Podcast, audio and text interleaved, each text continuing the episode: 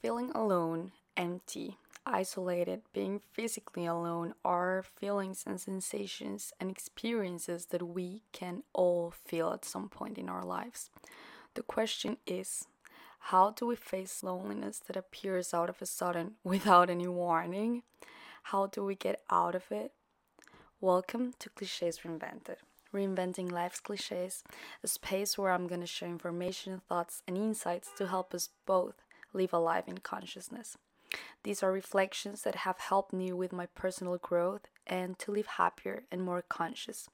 This is why now I want to share them with you. I want to thank you for being here today and taking the time to listen to this podcast. Thank you for deciding to be here with me and with yourself. Loneliness can become a taboo subject because we don't talk about it very often. It is often difficult to accept that we feel alone, or we can even feel embarrassed to admit it because all we see on social networks and social media is how everyone is living their best lives, sharing with many people, and we just think this is how people are living 24 7. But the truth is that feeling lonely is very, very normal. Anyone may at one point feel this way. Here, I speak from my own experience, being completely alone in a country that is not mine, without my family or lifelong friends by my side. However, loneliness can also be felt when you are surrounded by many people, and I have experienced both. I was one of those who was waiting for the day, for the moment when I will graduate from high school, go to another city, start my life from scratch, living alone, making my own decisions, living the life of my dreams, sharing my life with people whom I love, and having this that adult independence which we think all adults have which might not always be the case. But however, among so many dreams and aspirations, there was a small detail that I was overlooking, and that despite of the fact that I've heard of it before, it didn't. I didn't believe back then that it would be a huge challenge in my life, and it was, in a few words, how alone I could feel and I would feel. I think I'm not the only one who has felt alone in life despite being surrounded by many people or knowing a lot of people. And it's funny because actually, from a personal point of view, my contact with my parents, for example, is quite frequent. We call each other almost every single day. I count with very beautiful people by my side that I will not hesitate not not once to call or send them a message at any time to feel closer to them. However, I live alone. Well, with my roomie, but in the end alone. Each each of us has its own life. And it happens that I had always heard in these motivational talks where they said that life isn't lonely is a lonely road but I was against it because uh, I didn't felt alone. In fact, the in the year and a half that I've been living in Germany, only twice I felt the loneliness that has caused me true sadness. And I was against feeling like this. I did not want to accept it. I always kept in mind the company of God, my parents, angels. Yes, here we talk openly about what we live and how we live. However, after feeling really alone, despite seeing people every day and talking to my parents every single day, as said before, little by little, I was learning to accept the role of loneliness in my life. And even today, I am little by little learning to see her as a part of life until the day might might comes might come and when I spend my days 24/7 with someone which is not the reality at this moment of time. And I'm sure that when the day arrives I will look for my moments of being alone with myself. So everyone can feel alone at some point and it happens that if we don't know how to channel this loneliness in the best way it can end up having a negative impact on our lives unconsciously, we relate loneliness with something negative, with something bad for us, but it doesn't necessarily have to become a nightmare, let's say. We live in a society that has not normalized being alone that much because the idea that's always been sold, or at least in Colombia or in my environment, is that happiness is found when you're surrounded by family, friends, or in love with a partner. And yes, this is true, but happiness can also be found being alone with our own company. Loneliness is a challenge that must be faced, and as said before, whether we want it or not, it is going to be present. It is going to present itself in our life. It is going to be present in life. The issue is that we must accept it because when we do not accept that we feel alone, when we pretend that everything is fine and that we do not feel no type of discomfort, this can lead us to make bad decisions, not value our time, not valuing our time, sharing it with people who not contribute to our life, just because we don't want to feel that loneliness. We don't want to be alone or waste our time on actions that don't bring us nothing good just because being alone terrifies us um, and actions such as drinking or taking drugs because of depression as an and as an escape route to what we are really feeling. When the idea of writing about loneliness came to my mind, I wasn't really having a good time. In fact, it wasn't long ago. Despite being surrounded by people, my life was somewhat monotonous let's say i didn't met that much with my close friends no partner and despite the fact that i talked to my parents every day and i kept in mind the company of god and my angels and everything i still felt alone um i came home and I was alone. I left class and I was alone. And despite the fact that I has that it has been like that all the time since I arrived in Germany, it didn't it hadn't hit me as hard as those days because I didn't have a very good time internally. I did my reflection process and my grounding to really understand what I was going through and reflect on what I could draw and conclude from all those negative sensations that I was feeling at the moment. That's why today I want to share with you eight insights of loneliness that are worth taking into account in our lives. Number one, it's normal to feel lonely. Sometimes we think that feeling alone is the worst thing that can happen to us, but if you think about it and you're going through a situation like mine, in which we have already left our home, our city, our country, we live alone, well, I mean, loneliness is more than normal. Feeling alone is part of the journey. And not only this, when you start working on your things, your goals, your purposes, this time of solitude comes. It always comes. The important thing is to remember that in reality, we are not alone. First, we have ourselves, if we are aware of it, and we have God by our side. I repeat, I am not mentioning God as a synonym for religion, but just as the, that connection we feel with something superior, whom we cannot see, but we can feel inside us. Being able to count on this permanent company makes us feel safe in solitude. We are not afraid of being alone because, in the end, we know that we are not.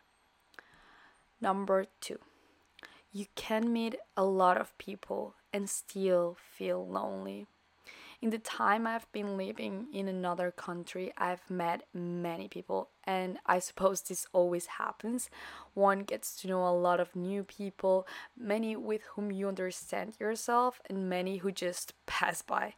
And despite meeting people you get along very well with and having many friends and good people by your side, loneliness is something that you will always experience in adult life. And it will be more obvious if you feel if you live alone despite having many friends, having family, having people you love within reach of a, within the reach of a call, loneliness can come at any time. And it's not that we don't value our friendship. It's just that it just happens sometimes and it's normal. It's normal to feel isolated. It's normal and necessary for these moments to, of loneliness to come. Number three, third, that feeling of loneliness will not be forever. Just like everything in life, nothing is forever. Everything comes and goes. Being alone can often be difficult and it is a challenge, as I have already mentioned several times. However, it will not last forever. We can avoid avoid the bitterness and sadness that this feeling can cause us just by realizing that it will not be forever. That sooner or later the day will come when we recognize and appreciate the permanent spiritual company that we have next to us and the physical company of others. With this, I move on to the next point, number four. When we have been alone, when we know what is what it is to feel truly lonely, not having anyone to talk to, we learn to value the company of others. Just as loneliness will not last forever, the company of others won't either.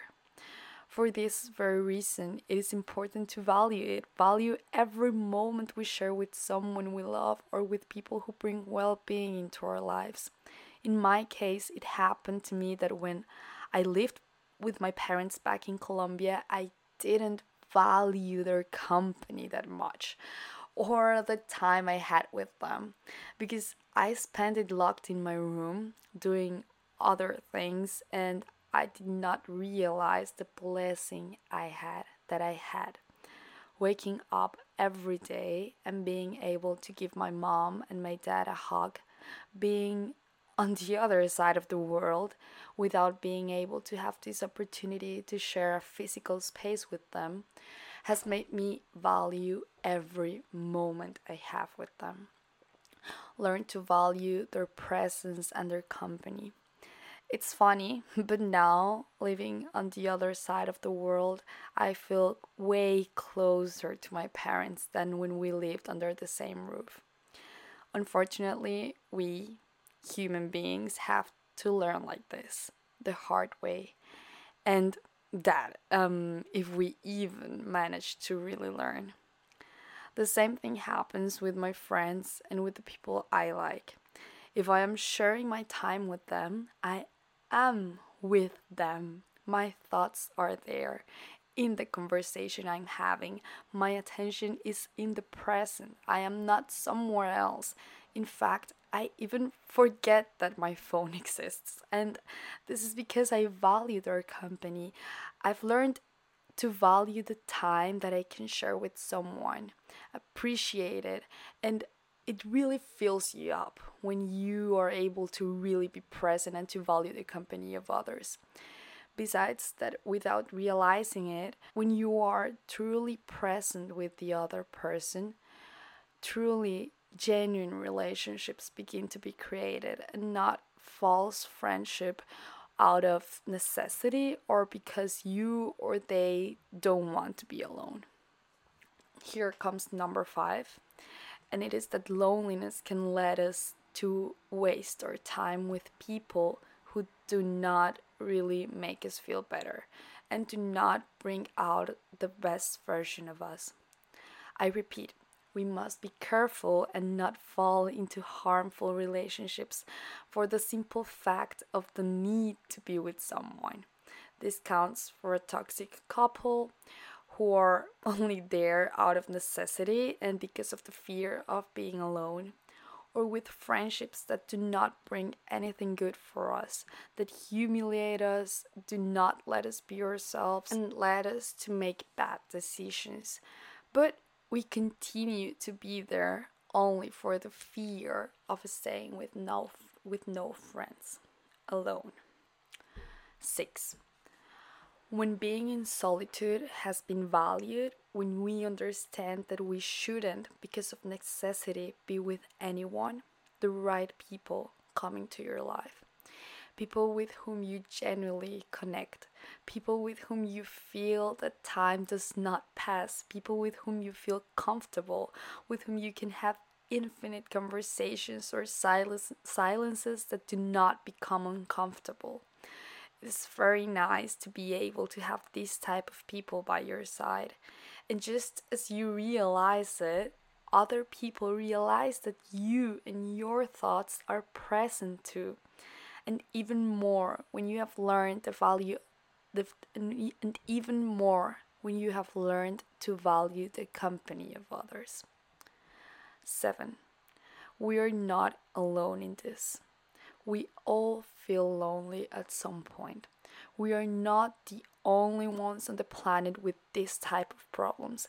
Many people at this very moment may be having the same problem as us or had or have had it in the past.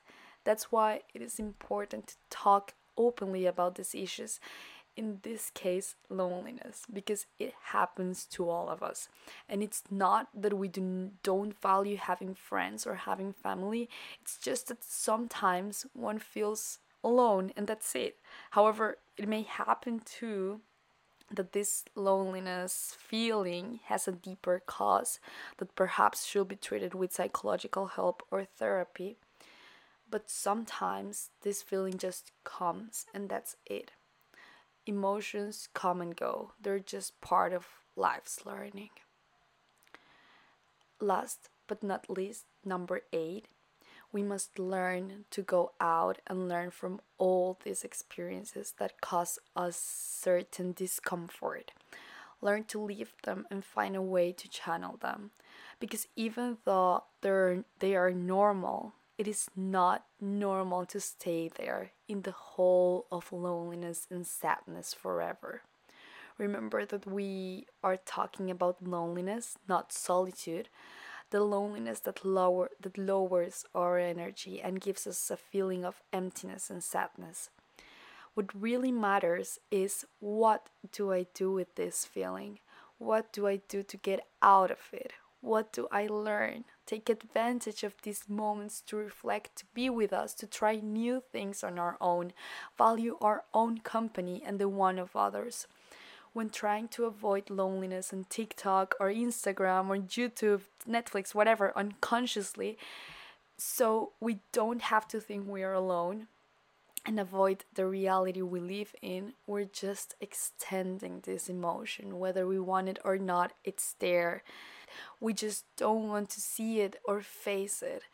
And in reality, we don't want to face ourselves.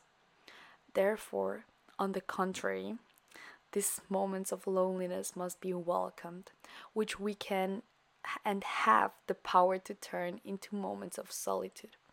For example, do not stay in the theory and move on to the actual practice. Some of the activities I do now, if I feel alone, is for example going to a cafe, writing. Sometimes I start even dancing alone in my room. I do things that just make me feel good. I draw, although lately I haven't done it to be honest, but still, or just calling my parents, my friends, my family, etc. And little by little, these sensations are channeled. Little by little, each one finds himself getting to know who we truly are and discovering how we enjoy and live our own life too. In the end, we have to remember and never forget that we will never be nor we are truly alone. Thank you for arriving to the end of this episode. Hope you really enjoy it as much as I enjoyed writing it and sharing it with you guys. Hope you have an excellent day and not forget to follow cliches reinvented on Instagram, cliches underscore re underscore invented. Have a really nice day.